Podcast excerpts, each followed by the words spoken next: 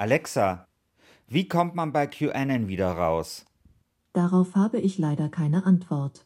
Ja, diese Antwort von Alexa hat mich tatsächlich jetzt ausnahmsweise nicht überrascht, beziehungsweise ich kann ihr das mhm. nicht richtig vorwerfen, weil wir hatten ja in der letzten Sendung über diesen Verschwörungskult aus dem Internet QAnon. Ich habe das natürlich, als ich Alexa gefragt habe, erneut falsch ausgesprochen.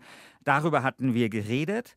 Wir haben erklärt, was es so ist. Und heute wollen wir ein bisschen darüber sprechen, wie man aus diesem Verschwörungskult herauskommt oder auch nicht herauskommt. Wenn ihr jetzt sagt, was ist eigentlich dieses QAnon, davon habe ich noch nie gehört, dann würde ich sagen, hört die letzte Folge. Da erklären wir das ausführlich. Aber lieber Christian, vielleicht magst du trotzdem ganz kurz zusammenfassen, was QAnon ist. Also ich versuche mich nochmal zu erinnern. QAnon, QAnon, wie auch immer man das ausspricht, ist eine Verschwörungstheorie und zwar eine der perfideren Sorte. Wer genau sie erfunden hat, das kann man nur ahnen. So richtig bekannt ist bislang niemand oder hat sich auch niemand dazu bekannt, wer der Initiator ist. Er, ziemlich sicher ist es ein Mann, geht aber davon aus, dass es eine große Weltverschwörung gibt der Reichen und Mächtigen, etwa Hillary Clinton, Barack Obama oder der Finanzinvestor George Soros. Das sind alles die Schurken, die fangen unter anderem Kinder und misshandeln sie auf grausamste Art, so die Geschichte, die bei QAnon erzählt wird. Aber es gibt einen Retter, das ist Ex-Präsident Donald Trump. Der kehrt bald wieder zurück an die Macht und hilft uns allen. Mir ist vor allem aus der letzten Folge der Glaube dieser einen Frau in Erinnerung geblieben, die da glaubt, Trump werde auch ihr helfen, hier in Deutschland äh, werde ihr viel Geld und Reichtum bescheren, sodass sie sich einen Wunsch erfüllen kann, einen Traum und nach Bayern ziehen kann und hier ein eigenes Haus kaufen kann. Also QAnon ist nicht nur in den USA sehr verbreitet, woher diese Verschwörungstheorie ja ursprünglich kommt, sondern auch bei uns hierzulande in Deutschland. Und dass es da so viele mit reinzieht in diese verquere Welt, das liegt unter anderem daran, dass das Ganze ein bisschen wie ein Spiel aufgezogen ist. Jeder kann mitmachen beim großen Befreiungskampf und eigene Erkenntnisse über die Weltverschwörung beisteuern und diese Erkenntnisse mit anderen teilen und dabei helfen, dass am Ende das Gute siegt. Stimmt das so, Christian? Ja, ich bin sehr zufrieden mit dir. Äh, eins plus, du kannst dich widersetzen. Vielen Dank. Du, jetzt hast du erstmal Ruhe und wirst in dem halben Jahr nicht mehr aufgerufen. Sehr gut. Okay. Also, wir sprechen heute darüber, warum dieses QAnon, was sich ja, das haben wir jetzt ja auch gerade gehört, wirklich sehr abstrus anhört, warum das immer noch weiter existiert und zwar obwohl das Ganze schon zigmal widerlegt worden ist. Und wir sprechen aber auch darüber, was diesem Kult vielleicht am Ende doch gefährlich werden könnte. Ich bin Christian Schiffer und ich bin Christian Sachsinger. Los geht's mit der 29. Folge von Umbruch.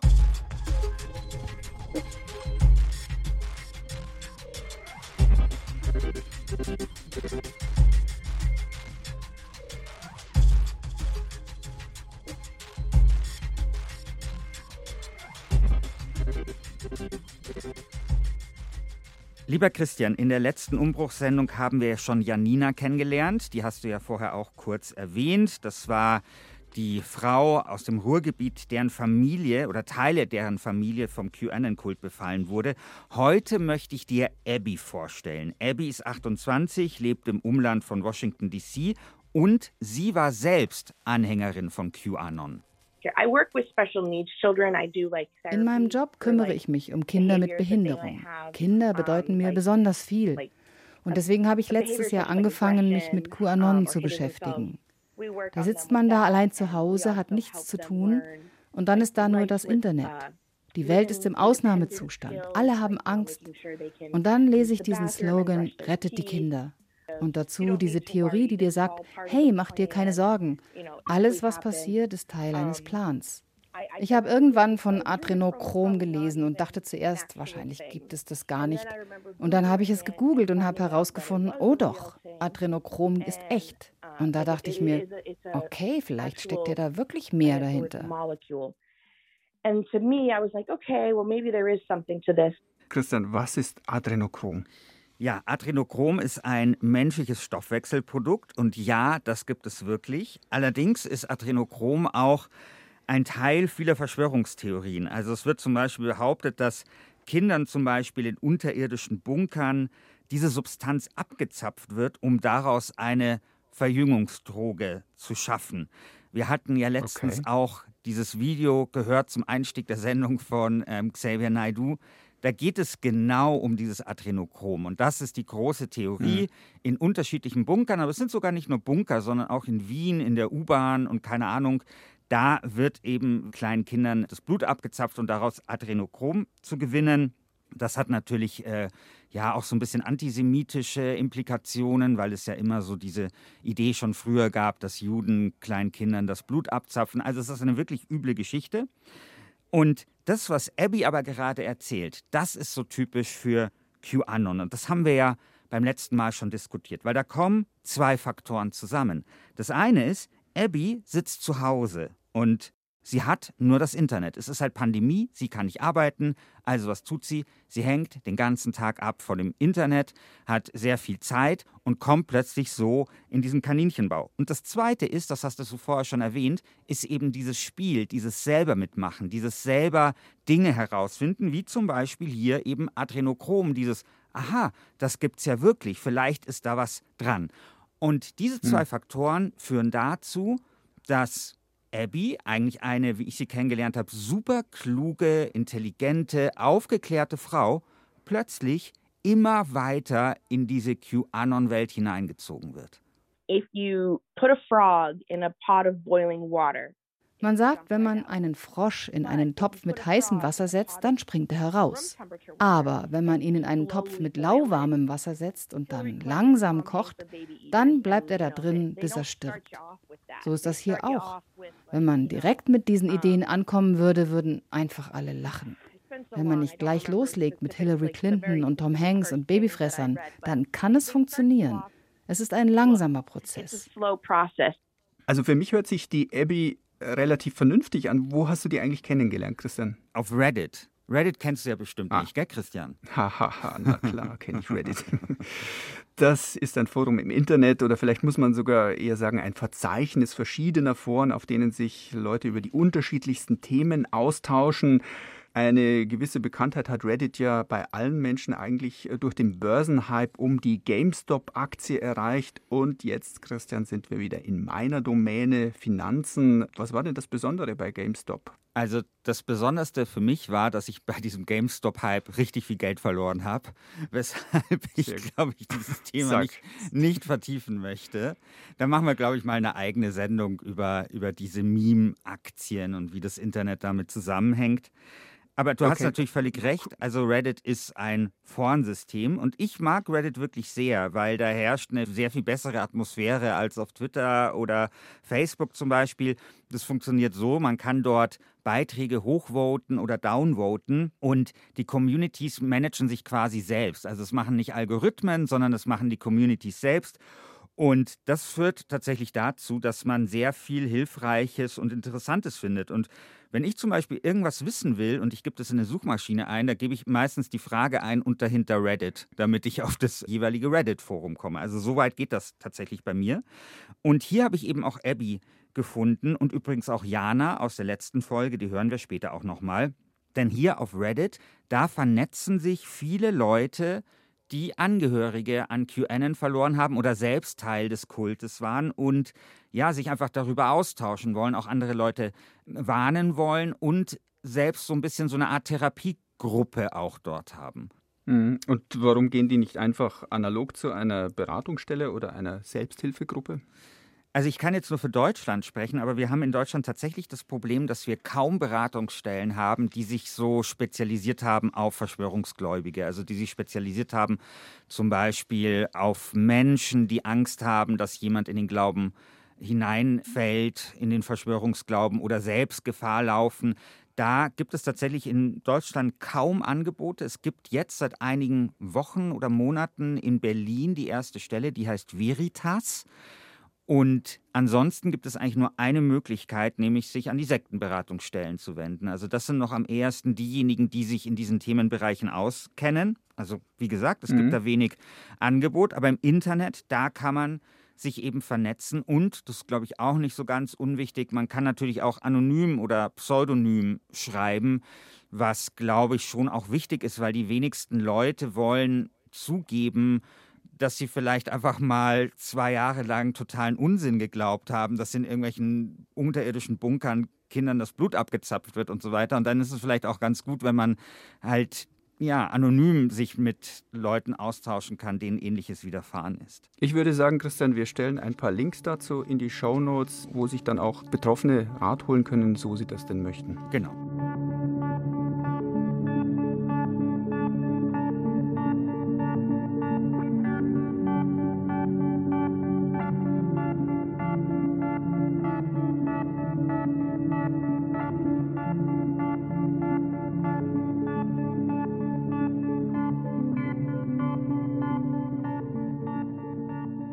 Zurück zu QAnon. Wir erinnern uns, alles dreht sich um einen angeblichen Insider in der amerikanischen Regierung, der allerlei Dinge vorhersagt, die dann aber in der Regel nicht in Erfüllung gehen. Das ist mir wirklich wichtig zu betonen.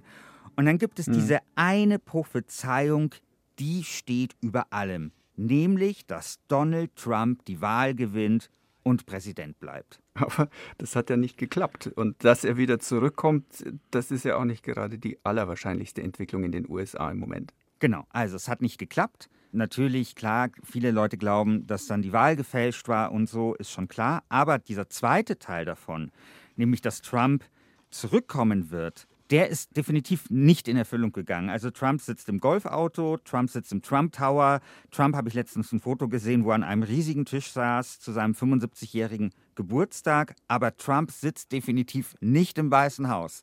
So viel kann man sagen. Hm. Und jetzt kommen wir wieder an den Punkt, an dem ich letztes Mal schon ausgestiegen bin, weil ich einfach nicht verstehe, warum führt das alles nicht dazu, diese ganzen Dinge, die nicht eingetroffen sind, Trump, der einfach definitiv nicht im Weißen Haus sitzt, warum führt das nicht dazu, dass dem letzten jetzt auch klar geworden ist, dass dieser Q bei QAnon eigentlich ein Scharlatan ist? Ja, das fragen sich alle. Das hat sich auch Janina gefragt, die haben wir beim letzten Mal schon gehört. Ihre Schwägerin und Teile der Familie sind Q-Anhänger geworden. Und sie hat natürlich ihre Schwägerin damit konfrontiert. Nachdem Biden gewählt wurde, hatte ich auch mal ein Gespräch mit ihr und ich sagte, ja, du hast doch gesagt, Trump so und so. Der ist bald Präsident der ganzen Welt und keine Ahnung, was sie da alles erzählt hat. Und da sagte sie, ja, das ist alles ein Plan von dem und der Biden ist das gar nicht, der ist schon tot. Das ist nur einer, der da sitzt, bis Trump wiederkommt. Ja, und ganz ähnlich äh, Erfahrungen hat auch Abby gemacht, die sich tatsächlich aber irgendwann von dem Q-Glauben lösen konnte. I thought if, if Joe Biden wins, I naively thought meine oh, naive Annahme war, dass es mit Trumps Niederlage aufhören würde. Diese Leute glauben wirklich daran, dass Gott Donald Trump dazu auserkoren hat, im Weißen Haus zu sitzen. Und ich dachte, die können das unmöglich weiter glauben, wenn Trump verliert. Aber stattdessen haben sie sich nur noch mehr reingesteigert. Sie meinten, die Wahl wäre gefälscht worden. Am Tag der Amtseinführung würden wir unsere Fernseher anmachen und statt Biden wäre da Trump. Als das nicht passiert ist, haben sie auf den 4. März hingefiebert. Wieder nichts. Egal. Sie glauben trotzdem daran. Jeden Moment wird es passieren. Alle Bösen werden verhaftet und Trump wird wieder Präsident sein. Die glauben das wirklich. Also ich kann mich auch noch sehr gut erinnern, ich habe ja viel über diese Szene recherchiert und war natürlich super interessiert daran zu sehen, wie die darauf reagieren, wenn jetzt Joe Biden ins Amt eingeführt wird. Und ich kann mich noch erinnern, da waren dann halt 17 US-Flaggen aufgestellt und der 17. Buchstabe im Alphabet ist das Q, ist das Q. Ah. Und dann hatten die halt alle totale Hoffnung, dass das ist jetzt sozusagen das Zeichen und dann ist aber nichts passiert. Ja? Und da gab es schon viele, die echt enttäuscht waren, aber viele haben genau das gemacht, was Abby oder eben auch Janina erzählt haben. Sie haben quasi das jetzt einfach umkodiert und haben halt dann gesagt, naja, das ist jetzt halt alles Teil des Plans und Trump kommt jetzt halt ein bisschen später zurück. Also was nicht passt, wird eben passend gemacht. Man glaubt jetzt halt, dass Trump irgendwann zurückkommen wird mit Hilfe des Militärs. Das sollte eigentlich am 4. März passieren. Das hat Abby ja gesagt. Und da ist dann wieder nichts passiert. Und dann gab es den nächsten Termin. Das war, glaube ich, am 24. Mai. Und da ist auch nichts passiert. Und hm. dann heißt es dann aber immer, ja, wir haben jetzt diese Q-Drops, also diese Nachrichten von Q falsch gedeutet oder eben die Zeichen falsch gedeutet. Ja, und so schiebt man quasi dieses Ereignis immer weiter auf. Mhm. Na, hoffentlich gibt es im US-Militär keine QAnon-Anhänger. Christian, mich erinnert das auch ein bisschen an diesen französischen Apotheker und Astrologen Nostradamus. Der hatte ja im Mittelalter, im späten Mittelalter, reihenweise prophetische Verse geschrieben und da sollte dann eben die Welt 1999 untergehen, hat man so rausgelesen. Als das dann nicht passiert war, dachten viele, ah ja klar, er hat ja 2000 gemeint und bei 2000 sah es ja wegen der Computerumstellung mit den Nullen dann tatsächlich nach einer Katastrophe kurzzeitig aus. Passiert ist halt trotzdem nichts. Was anderes, was mir einfällt, sind die Zeugen Jehovas. Die rechnen ja auch immer mit einem Datum für den Weltuntergang, der dann aber halt auch doch bislang immer noch nicht gekommen ist. Genau, also bei Sekten hat man das häufig. Also es gibt ja auch ein Ereignis, das hat so einen schönen Namen, die große Enttäuschung 1848. Da gab es so einen, der hat geglaubt, dass quasi Gott an dem Tag auf die Erde kommt und hat mit seinen Freunden darauf gewartet. Dann ist halt nichts passiert. Ja, und dann haben sie erstmal geweint und dann ist ihnen aber eingefallen, naja, Gott muss halt noch im Paradies ein Heiligtum reinigen. Und das kann halt einfach dauern, ja.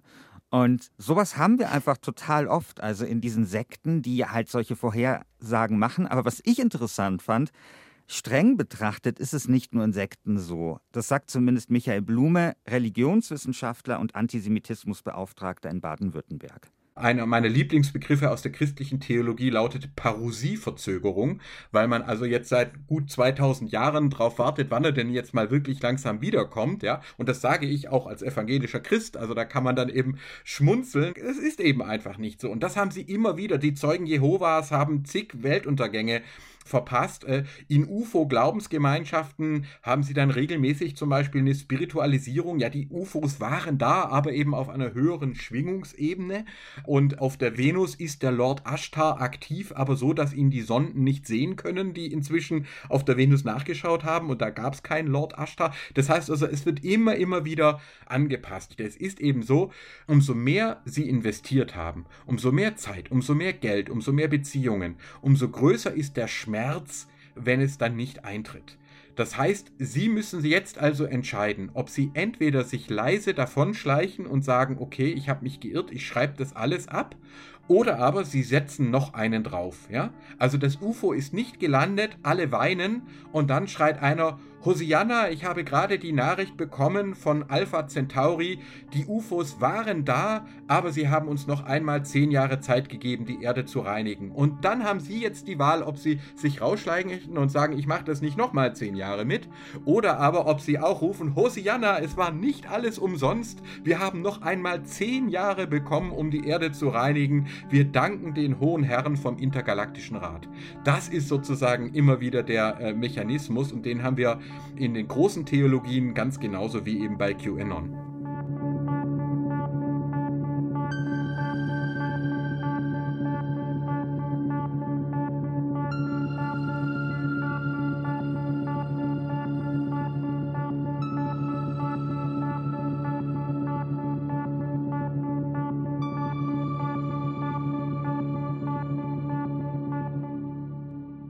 Christian, ich komme jetzt tatsächlich schon ein bisschen ins Überlegen. Ich finde das sehr gut nachvollziehbar, was der Antisemitismusbeauftragte von Baden-Württemberg, Michael Blume, da erzählt hat. Es ist ja doch so, dass es wirklich einfacher ist, weiterzumachen, als auszusteigen. Es erfordert ja. eine ziemliche Kraft zu sagen, ich habe jahrelang kompletten Mist erzählt. Entschuldigung bitte dafür, darf ich jetzt nochmal ganz neu anfangen und zwar ganz unten, weil ich eben die letzten Jahre vollkommen verwirrt war. Und du hast vorher, und das finde ich jetzt wirklich auch beeindruckend, erzählt, Abby habe sich von QAnon lösen können. Wie hat sie das geschafft?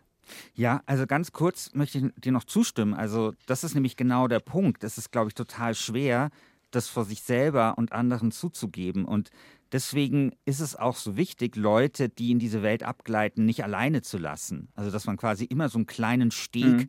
aus diesem Kaninchenbau offen hält und da eben die Möglichkeit gibt, dass man da zurückkommt. Weil klar, wenn du drei Jahre lang erzählst, keine Ahnung, der Papst ist ein Echsenmensch oder sowas, ja, und die Erde ist eine Scheibe, dann hast du es halt, glaube ich, wirklich, also dann hast du dich einfach schon sehr exponiert und es ist dann natürlich mhm. schwierig. Und ich glaube, es ist dann wirklich wichtig, es den Menschen so einfach wie möglich zu machen, zurückzufinden. Aber zu deiner Frage mit Abby. Wir haben ja gelernt, dass QAnon ein Mitmachkult ist. Das ist ja super wichtig und das hat ja dazu geführt, dass QAnon überhaupt so erfolgreich werden konnte. Ne? Also dieses Mitmachen, ja. selber herausfinden, Teil eines großen Spiels zu sein. Und ironischerweise ist aber genau das, was eben QAnon groß gemacht hat, auch das, was dem Verschwörungskult am gefährlichsten werden könnte. Denn Warum? mitmachen, ja, mitmachen, das kostet Zeit einfach. Und das Mitmachen ist auch anstrengend und mitmachen, das kostet Nerven. Und vielleicht, wenn man eben wie Abby das geschildert hat, es ist eine Pandemie und man ist zu Hause, dann hat man vielleicht die Zeit und dann hat man die Nerven und dann strengt man sich für sowas an. Aber für viele Menschen, auch für Abby, kommt dann vielleicht die Erkenntnis, wenn dann eben die Pandemie vorbei ist, naja, vielleicht hält die Welt ja doch spannendere Dinge bereit, als Tag ein, Tag aus an seinem Glaubensfundament herumzuwerkeln. Vor allem eben dann, wenn man wieder arbeiten kann, zum Beispiel. What brought me out of it, honestly, was just going back to work and living my normal life. Was mich wirklich da rausgeholt hat, war einfach wieder zu arbeiten, wieder mein normales Leben zu leben, und sei es mit Masken und Abstand.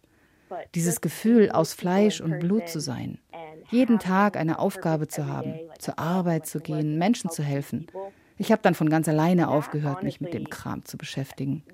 Letzten Sommer habe ich mir auf jeden Fall gedacht, ein Glück, dass ich rechtzeitig wieder zur Arbeit konnte. QAnon war, als hätte jemand eine Saat in meinen Kopf gepflanzt.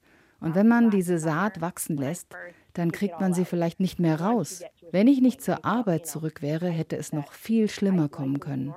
Ich glaube, vielen Leuten ist es so ergangen. Das ist jetzt gar nicht so eine Abwendung mit Knalleffekt und oh, ich gehe da jetzt raus und bewusst, sondern es ist eher so was Schleichendes. Ne? Also einfach ja. so, andere Dinge sind wichtiger. Andere Dinge sind wichtiger, als jetzt eine gefährliche Internetschnitzeljagd zu betreiben. Und was ganz ähnliches sagt auch Pia Lamberti. Sie ist Psychologin und hat mit Katharina Nokun das Buch Fake Facts geschrieben. Es gab da eine spannende Studie, von Festinger, das ist auch ein Psychologe, und der hat die Theorie der kognitiven Dissonanz entwickelt. Und der hat sich das im Kontext von Sekten angeguckt, die an einen Weltuntergang geglaubt haben. Und was daraus kam, war, dass die Menschen, die nicht so viel investiert hatten, also ne, die vielleicht ab und zu mal, um das jetzt auf die Jetztzeit zu übertragen, Nachrichten geteilt haben, in den Kanälen drin waren, aber die nicht ihr gesamtes Leben umgestellt haben und zum Beispiel von Demo zu Demo gereist sind, die werden wahrscheinlich da nicht mehr teilnehmen und irgendwann sagen, das war doch Quatsch oder ja, sich lieber mit der Welt draußen beschäftigen und jetzt in den Biergarten gehen, mal ganz salopp gesagt. Aber gerade die, die wirklich viel Zeit oder Geld in diese Sekte gesteckt haben, die werden sich vielleicht sogar noch radikalisieren. Und man sieht es auch, wenn man sich so die QAnon-Kanäle anguckt, die deutschsprachigen zumindest, da ist schon weniger los, da werden weniger Nachrichten geschrieben und es sind auch ein bisschen weniger Leute, die da Mitglied sind, aber es ist nicht vorbei. Ja, es ist nicht vorbei, aber ich glaube, es ist genauso wie Pia Lamberti sagt. Da wird es Leute geben wie Abby, die wenden sich ab. Es wird aber auch Leute geben, die sich total radikalisieren. Und die sozialen Netzwerke, die haben auch darauf reagiert. Also ja, Postings, die mit QAnon assoziiert sind und so wichtige Influencer und sowas, die sind da schon längst gesperrt und gelöscht worden. Aber natürlich gibt es da dann auch immer Ausweichmöglichkeiten. Also die QAnon-Gläubigen, die verzichten dann halt auf ihre Hashtags und versuchen die Debatte anders zu beeinflussen und machen das dann halt nicht mehr als QAnon-Anhänger, sondern quasi als tapfere Patrioten. Und Q selbst, über den wir ja auch ein bisschen gesprochen haben in der letzten Folge, der postet gar nichts mehr. Und zwar seit, ich weiß gar nicht mehr, ich glaube seit mehreren Monaten schon nicht mehr. Und trotzdem eben tut dieser Kult weiterleben. Und das sieht man auch an den Zahlen. Also drei von zehn Republikanern in den USA glauben, dass Trump noch im Jahr 2021 als Präsident wiederkehren wird. Das heißt, dieses Glaubensbekenntnis, dass dieser orange-blonde Messias zurückkehren wird, das ist nach wie vor intakt. Und dahinter können sich immer noch relativ viele Leute versammeln in den USA bleibt nur zu hoffen, dass sie wirklich Unrecht haben, weil wenn Trump dieses Jahr wieder ins Weiße Haus einziehen sollte, dann ist wirklich was schiefgegangen.